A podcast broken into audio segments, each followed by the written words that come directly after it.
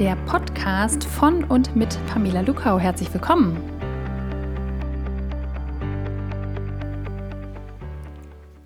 Willkommen zurück, schön, dass Sie wieder mit dabei sind. Heute geht es um ein Thema, von dem all diejenigen, die bei mir schon mal ein Seminar besucht haben oder an einem Coaching-Prozess teilgenommen haben oder meine E-Learnings äh, mitgemacht haben, wissen, dass er mir ungeheuer wichtig ist, nämlich der Wert der Verbindlichkeit. Ich finde es großartig, wenn der Wert Verbindlichkeit bei vielen Menschen handlungsleitend ist, also wenn ich mich darauf verlassen kann, wenn die A sagen, dass sie auch A meinen und vor allem, wenn sie B versprochen haben oder in Aussicht gestellt haben, dass ich dann weiß, es wird auch wirklich eintreten. Verbindlichkeit, das heißt, ich binde mich selbst fest, äh, indem ich eine Aussage treffe, indem ich ein Versprechen abgebe, was auch immer es ist. Aber so die Idee von, oder gewissermaßen das Gegenteil von, auch mal gucken, ja, wenn morgen ein besseres Angebot kommt, dann komme ich doch nicht. Und übrigens, ach du, da ist mir was dazwischen gekommen, ah, kann ich jetzt auch nicht ändern. Also ähm, für mich ist es sehr, sehr wichtig und ich erlebe Beziehungen, vor allem zwischenmenschliche Beziehungen, als weit weniger konfliktfrei, wenn die nur von einer hohen Verbindlichkeit geprägt sind. Also das wäre, wo ich gerade drüber spreche, auch nochmal ein Thema für eine eigene Folge im Sinne von, was ist denn die Konsequenz von großer Unverbindlichkeit? Viele nennen das ja heute Agilität. Ich nenne es Unverbindlichkeit und meine damit, dass äh, ein sich verlassen, ein sich einlassen gar nicht mehr möglich ist. Und ich habe überlegt, wie kann ich dieses Thema Verbindlichkeit ähm, für Sie so aufbereiten, dass es möglichst ganz, ganz plastisch vor Ihrem Auge steht und damit Sie zweierlei tun können. Einmal möglicherweise Ihre eigene Haltung zu dem Begriff nochmal überprüfen können und B, aber vielleicht auch ein Stück weit in Ihrer beruflichen oder privaten Rolle sicherer werden darin, diesen Wert, wenn er Ihnen denn auch wichtig ist, so wie mir, zur Blüte bringen zu können, beziehungsweise aktiv zu leben. Und es gibt eine Methode, die in besonders großartiger Form und wie wenige andere genau damit was zu tun hat mit dem Wert von Verbindlichkeit und beziehungsweise Unverbindlichkeit und das ist das Feedback. Jetzt werden Sie sagen, Moment mal, Feedback ganz kurz ist doch eine Sozialtechnik. Da geht es doch um, da sagt doch A zu B und B soll dann irgendwie was ändern. Stopp. Genau das ist das Problem. Ähm, wir müssen uns jetzt erstmal auf eine Definition von Feedback einigen. Ich mache die Erfahrung, dass wir da seltenst einig sind, sondern jeder so eine ganz eigene Vorstellung hat. Feedback ist also schon mal nicht, fangen wir mal damit an, dass ich sage, wie ich irgendwas finde. Also wenn ich sage, wie ich was finde, dann habe ich meine Meinung geteilt. Das hat überhaupt gar nichts mit Feedback notwendig zu tun. Feedback ist auch nicht, wenn ich sage, naja, Sie könnten jetzt mal im nächsten Schritt oder Übrigens aus meiner Erfahrung weiß ich, dass wenn Sie jetzt da vorne rechts gehen, dass Sie dann auf jeden Fall zu Ihrem Resultat kommen. Das ist auch kein Feedback, sondern das wäre eher schon mal sowas wie eine Information oder gegebenenfalls auch eine Instruktion instruieren, ähm, wenn jemand Instruktion hört und sagt, du gehst jetzt, dann klingt das immer gleich, klingt ja auch nach Hierarchie, das klingt dann so ähm, nach stark hierarchischen Modellen von Führung in Organisationen, das klingt so wie über sagt unter. Also Instruktionen haben ein schlechtes Image, weshalb eben viele Führungskräfte übrigens ähm, äh, erfolglos versuchen, das als Feedback zu verpacken. Also das ist Feedback auch nicht. Eine Instruktion ist eine Instruktion, die ich zum Beispiel gebe, weil ich weisungsbefugt bin Feedback ist immer noch was anderes. Feedback ist, und jetzt überlegen Sie noch mal ganz kurz, ich halte kurz den Schnabel, überlegen Sie noch mal ganz kurz, was ist Feedback für mich? Feedback ist der Abgleich zwischen Selbst- und Fremdwahrnehmung. Das klingt jetzt erstmal verdammt trocken und erklärt nicht, warum so viele nach Feedbackgesprächen schon mal geweint haben oder wütend in eine Tischkante reingebissen haben. Selbst- und Fremdwahrnehmung ist wir befinden uns in einer geteilten Situation, wir haben ein geteiltes Erleben, zum Beispiel weil wir beide gleichzeitig in einer beliebigen Situation sind und an ihr partizipieren oder irgendwie da sind. Hernach würde ich, wenn ich ein Feedback würde geben wollen, mir ein Mandat von Ihnen besorgen müssen, damit es ein echtes Feedback ist und nicht einfach so vom Himmel schaddert wie ein sauberer Regenguss. Ich würde also nachfragen, ob ich mein Selbstbild mit Ihrem Bild abgleichen darf, soll, kann oder was auch immer und würde danach kennzeichnen, was ich wahrgenommen habe und wie das auf mich gewirkt hat. Das ist der Kern von Feedback. Der dritte Schritt in diesem Sandwich oder Feedback Burger, den sie bestimmt auch schon mal gesehen hat, ist dann der W wie Wunsch, Wahrnehmung, Wirkung, Wunsch. Also ich könnte im dritten Schritt auch dahin äh, gelangen, zu sagen, was ich mir wünsche. Aber Achtung, hier liegt der Hase bereits äh, im Pfeffer. Wenn auch das ein Ziel formuliert, Also ich sage ihnen, was ich mir von ihnen wünsche, meine aber und denke aber, dass sie das dann hinterher auch auf jeden Fall machen, zum Beispiel damit sie gut weiter mit mir zusammenarbeiten können oder damit wir weiter befreundet sein können oder was auch immer, dann ist das schon kein Feedback mehr, weil beim Feedback per Definition die Verantwortung über eine mögliche Verhaltensänderung und damit auch die Möglichkeit der Beibehaltung des Status quo-Verhaltens beim Empfänger liegt. Das heißt, die Person, die das Feedback bekommt, darf, kann, soll, muss in meiner Welt und übrigens auch in der theoretischen Welt von äh, Joe Ingham und Harry Luft, die dieses Johari-Fenster mal entwickelt haben, woran das Feedback als Technik ja anschließt, die sagen, die Verantwortung, die Verbindlichkeit, sich zu entscheiden, ob ich mein Verhalten dennoch weiter so zeige, obwohl ich gerade rückgemeldet bekommen habe, dass es möglicherweise ungünstige Wirkung hat. Die Verantwortung bleibt bei mir und die liegt bei mir. Und jetzt ahnen Sie auch, warum Feedback und Verbindlichkeit oder Unverbindlichkeit viel miteinander zu tun haben. Denn wenn ich nämlich ein Feedback gegeben habe mit der Idee von, da muss ich was ändern oder Person B soll das mal so und so so machen, dann hätte ich eigentlich instruieren können. Dann hätte ich vielleicht auch sogar instruieren müssen und zu sagen, du, ähm, übrigens, aus dem und dem Grund, das ist mein Mandat, ich melde dir zurück, dass das, was du hier machst, das kostet das Unternehmen äh, jede Woche hier 100 Euro extra dieses Geld möchte ich gern sparen, hier ist die Instruktion, bitte unterlasse das oder das. Oder bitte mache in Zukunft das oder das. Das ist kein Feedback mehr, sondern das ist eine klassische Instruktion. Wenn ich meinem Partner mit Feedback ein anderes Verhalten antrainieren will, und ich sage antrainieren, ähm, weil der Effekt, äh, von dem viele Frauen und Männer mir sagen, dass sie es in einer Partnerschaft schon mal ausprobiert haben, der Effekt oder der Mechanismus dahinter wäre die klassische Konditionierung nach dem Motto, er oder sie wird doch bestimmt merken, dass ich jedes Mal gute Laune habe, wenn er oder sie vor der Frist Donnerstag 18 Uhr bestimmte Aufgaben im Haushalt erledigt hat. Jetzt mal ein ganz äh, simples Beispiel. Klassische Konditionierung, wird es nicht gemacht, habe ich schlechte Laune. Das impactet ja auf den Partner sofort. Ist es gemacht, habe ich gute Laune und ich kann das sogar verbalisieren nach dem Motto, also das hast du ja gemerkt, ne? Hast du gemerkt, kriegst du mit, ne? Also wenn du das nicht machst, dann äh, läuft es hier nicht. Ist übrigens alles schlecht. Und wenn du es machst, dann schon melde ich dir jetzt hier mal so zurück. Ist eine Rückmeldung verbaler Natur, genau, da hat die Person ähm, ihren Teil von Welt verbal zum Ausdruck gebracht, schön. Mit Feedback hat es aber überhaupt gar nichts zu tun. To Feedback, um das abzurunden, würde bedeuten, da ist ein Verhalten gezeigt worden, ich schätze den Wert dieses Verhalten ab. Da steckt übrigens Wertschätzung äh, mit drin. Ich schätze den Wert des Verhaltens, in der ich der Person sage, wie das auf mich in meinem Realitätskanal gewirkt hat. To Feedback Heißt aber auch, ich tue das auf eine Art und Weise, die die andere Person nährt. Warum nähren? Naja, ganz einfach. Wenn sie von mir den Wert eines ihrer Verhaltensweisen geschätzt und ermittelt bekommen aus meinem Realitätskanal, beziehungsweise auch mit meinem Wissen oder mit meiner Expertise, dann sind sie im besten Fall hinterher schlauer als zuvor. Weil sie haben eine höhere Kennung, wie wirkt, was sie tun und haben möglicherweise diese Kennung auch in bestimmten Aspekten zum ersten Mal erhalten. Das heißt, sie können hinterher viel günstiger und viel leichter für sich selbst messen und bestimmen, wie sie ein bestimmtes Verhalten nach dieser Situation an den Tag legen oder eben auch nicht. Das ist Wertschätzung.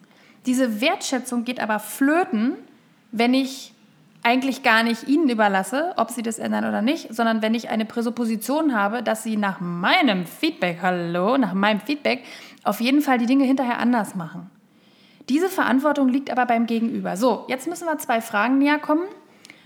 Warum ist Feedback als Methode oft so, so, so, so unsauber angewandt? Ich war schon in Gruppen unterwegs, ähm, da habe ich Feedback als Methode ange angekündigt, da haben die schon die Taschentücher rausgeholt und meinten, hä, hä, hä, da heulen ja hier wieder ein paar. Oder, ähm, oh Gott, Feedback, ganz ehrlich, also, es ist so grässlich. Ähm, oder Leute kommen nach dem Training und sagen, übrigens, das war das erste Mal, dass ein Feedback wertschätzend war. Ich konnte das gut annehmen, ich war nicht innerlich im Widerstand und habe mich aufgeregt und habe ihnen Namen gegeben.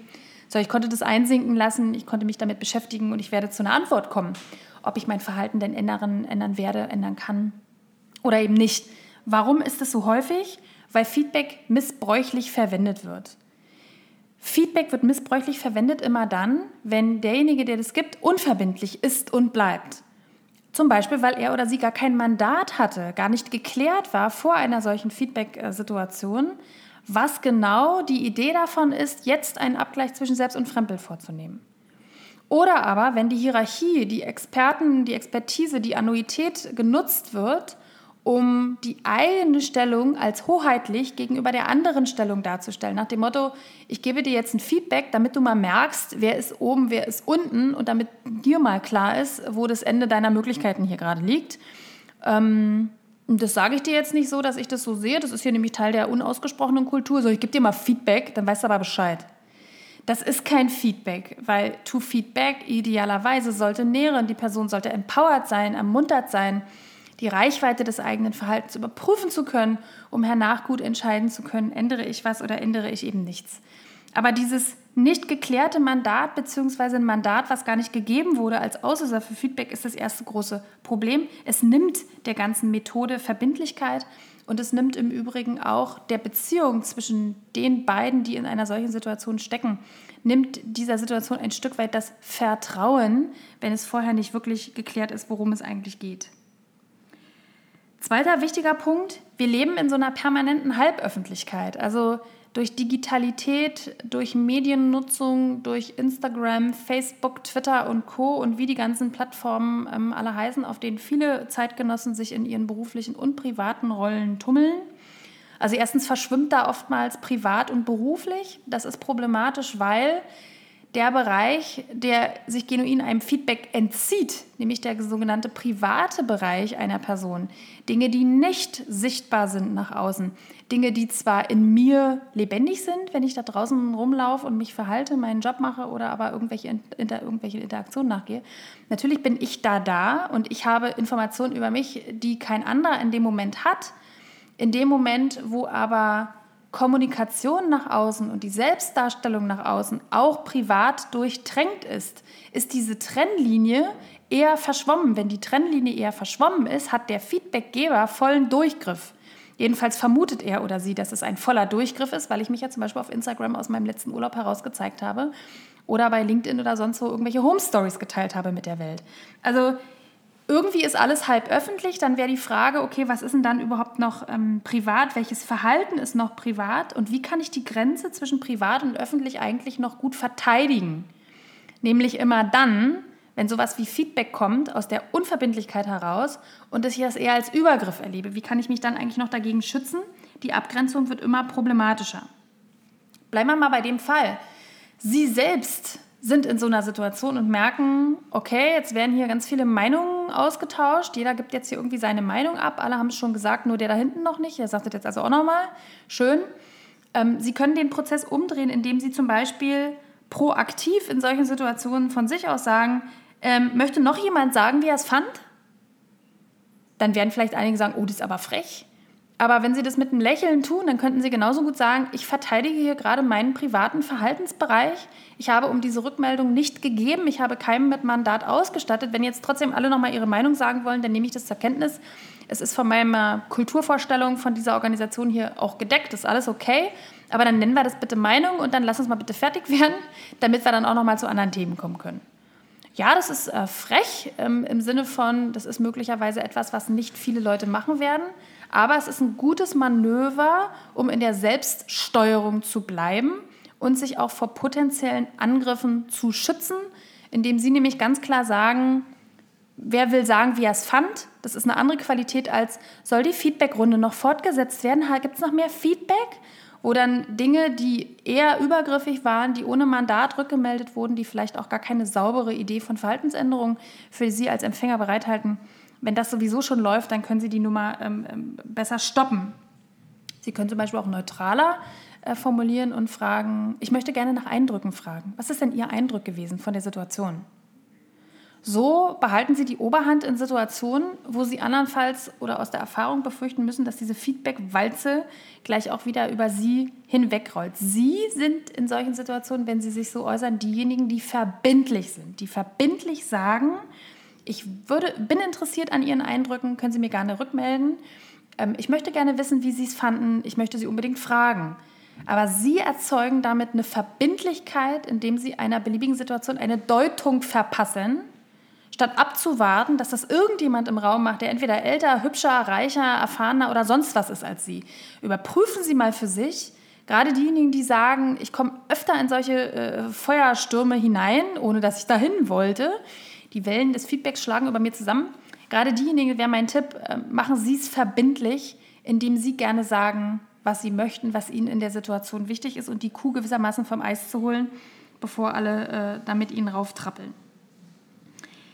Schließlich noch die Idee von, dass Sie in Situationen, wo jemand über ihn so einen Wortkübel auskippt und lauter Sachen sagt, die persönlich sind, wo sie merken, sie kriegen, wenn sie da hinhören, ähm, emotionale Reaktionen, dass sie sich anfangen zu ärgern, dass sie anfangen, sehr, sehr traurig zu werden, was auch immer das ist, dass sie wirklich das Motiv mal abfragen. Also nach dem Motto, ich höre dich das jetzt sagen, ich höre dich sagen, dass ich Probleme in meinem Leben habe, ich höre dich sagen, dass ich meinen Job hier nicht auf die Reihe kriege. Ähm, was ist dein Motiv? Wieso sagst du mir das? Oder aber auch, was ist das Mandat? Was du dir hier eigentlich gerade gibst, dass du mir das jetzt sagst. Auch das ist ein Momentum, das Gegenüber freundlich, aber sehr bestimmt daran zu erinnern, dass sie möglicherweise unterschiedliche Wertvorstellungen in einer beliebigen Situation haben. Ja, der Einstieg in die Folge war die Idee von Verbindlichkeit versus große Unverbindlichkeit. Ich, wie gesagt, bin ein Fan von Verbindlichkeit. Ich finde, wenn wir uns alle verbindlich äußern, verbindlich miteinander umgehen, dann sind auch knifflige Themen, Themen, die konfliktträchtig sind, viel, viel leichter zu besprechen. Ich kann gar nicht erkennen, ähm, wo da irgendwie noch ein Haken dran sein soll. Für mich klingt das eher nach, wir besprechen es, es liegt auf dem Tisch und damit können wir es auch klären. Und wir können möglicherweise auch etablieren, dass eine Klärung, die einmal erzeugt wurde, auch bei zukünftigen Konflikten funktionieren kann. Das heißt, es muss keiner mehr Sorge haben, dass es irgendwie schlimmere Konflikte als den aktuell erlebten geben kann. Diese, diese positive Anmutung von Verbindlichkeit ähm, ist weg, indem wir zum Beispiel in Feedback-Situationen, also zum Beispiel in allen Situationen, wo ein Selbstbild mit einem Fremdbild abgeglichen wird, uns davor scheuen, klar zu benennen, was das Motiv ist, dass wir das geben und wenn vor allem keine Klarheit darüber herrscht, ob die Entscheidung über eine mögliche Veränderung und damit eben auch die Entscheidung, den Status quo beizubehalten, dass die nicht bei demjenigen liegt, ähm, der das sagt, sondern bei der Person, die dieses Feedback, diese Rückmeldung, was auch immer es ist, dies bekommt. Das heißt, die Welt darf genau so bleiben und wir, die wir Feedback gegeben haben, dürfen dann nicht etwa mit angekratztem Ego durch die Welt laufen und sagen, der Idiot, wieso nimmt denn der das jetzt nicht an, was ich hier gesagt habe? Wieso kann denn die Person das nicht annehmen? Na, vielleicht, weil sie nicht danach gefragt hat.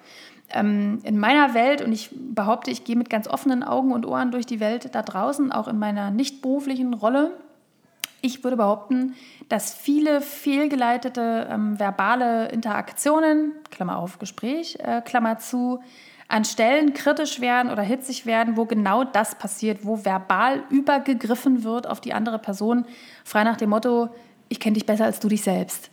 Und äh, das wird dann eben oft in meiner Welt mit dem Begriff Feedback verklausuliert, nach dem Motto, ey, das war Feedback, ja, so als würde das rechtfertigen, was ich gerade gemacht habe, einfach weil Feedback als Begriff eine etablierte Sozialtechnik ist. Wie gesagt, das heißt aber nicht, dass da Feedback drin ist, wo Feedback äh, draufsteht. Das gilt ja heutzutage nicht nur für viele Lebensmittel, dass da nicht mehr drin ist, was draufsteht, sondern das ist bei manchen Sozialtechniken, Feedback ist, glaube ich, eine davon ganz genauso. Insofern, diejenigen, die wir Feedback geben, kommen wir am Ende nochmal auf Sie zu sprechen. Wir alle sind gehalten, unser Motiv zu überprüfen. Es ist wirklich ehrlich und anständig und verbindlich gemeint im Sinne von, ich setze mich selber und meine Haltung ähm, der Diskussion aus, indem ich kennzeichne, wie etwas auf mich wirkt und welchen Wert ich hier schätzerisch ermittelt habe. Das ist ein kleines Risiko, was wir an der Stelle eingehen. Es ist aber eben das Gegenteil von Allwissenheit äh, zur Schaustellen, von vermeintlicher Allwissenheit und vor allem auch von Überhöhung. Nach dem Motto, ich stehe über dir, ich bin wichtiger, das, was ich darüber denke, ist relevanter als das, was du denkst. Und deshalb sage ich dir jetzt mal, welchen Wert ich hier so schätze. Das wird nicht funktionieren im Sinne von, dann kann Feedback nicht sein, was es eigentlich ist, nämlich ein Instrument, Menschen zur Potenzialentfaltung zu begleiten. Ähm, das wäre das schönste, der schönste Effekt von Feedback, wenn Menschen durch den Abgleich von Selbst- und Fremdbild dahin geführt, dahin empowert würden, dass sie die Potenziale, die Möglichkeiten, die sie haben, dass sie die auch wirklich vollständig nutzen könnten. Das wäre äh, die Welt in der idealen Fassung. Aber wie gesagt, auch wir, ich nehme mich da selbst nicht aus, dürfen uns immer wieder permanent vor solchen Situationen überprüfen, aus welchem Motiv heraus wir die Luft äh, scharf oder weich einsaugen, äh, die Stimmlippen anspannen, um hernach zu sprechen und etwas abzusondern, was einen Wert beschreibt eines Verhaltens, den nicht wir selbst, sondern eben jemand anders gezeigt hat. Das war als Impuls zum Thema Verbindlichkeit versus Unverbindlichkeit. Die Beispiele äh, sind äh, unendlich. Wenn Sie Lust haben, darüber in den Austausch zu gelangen, dann melden Sie sich doch gerne bei mir, schreiben die E-Mail. Ich nehme das auch gerne auf in zukünftigen Folgen. Und äh, ja, Verbindlichkeit bedeutet zwar sowas wie Bindung, äh, möglicherweise sind Sie auch manchmal gefesselt oder es fühlt sich gefesselt an, wenn Sie gebunden sind, eingebunden in Ihr Wertekorsett. Es heißt aber auch, dass Sie eine größere Flexibilität haben. Weil wenn das Wertefundament nämlich ganz klar ist, dann sind von vielen Handlungsoptionen, die sich da draußen in diesem quirligen Alltag für uns stellen, einfach ganz viele von vornherein schon weg, weil sie gar nicht in Übereinstimmung mit diesen Werten sind. Also nach dem Motto, sie können unendlich viele Optionen einfach sein lassen und an die Seite stellen, weil es nicht zu ihrem Wertekorsett passt. Das schafft Freiheit, das schafft Flexibilität zum Verhalten in den Optionen, die eben vollständig allein sind mit ihren Werten äh, und bedeutet genau das Gegenteil, nämlich es bedeutet was total Positives. Ich sage jetzt verbindlich auf Wiederhören, auf Wiedersehen. Bis bald und freue mich, wenn Sie sich zurückmelden und wünsche Ihnen bis dahin alles Gute. Tschüss! Mehr zu mir und meiner Arbeit erfahren Sie unter pamelalukau.de und wenn Sie mehr über meine Arbeit im Business-Kontext, auch aktuell im virtuellen Raum erfahren wollen, dann keller-partner.de.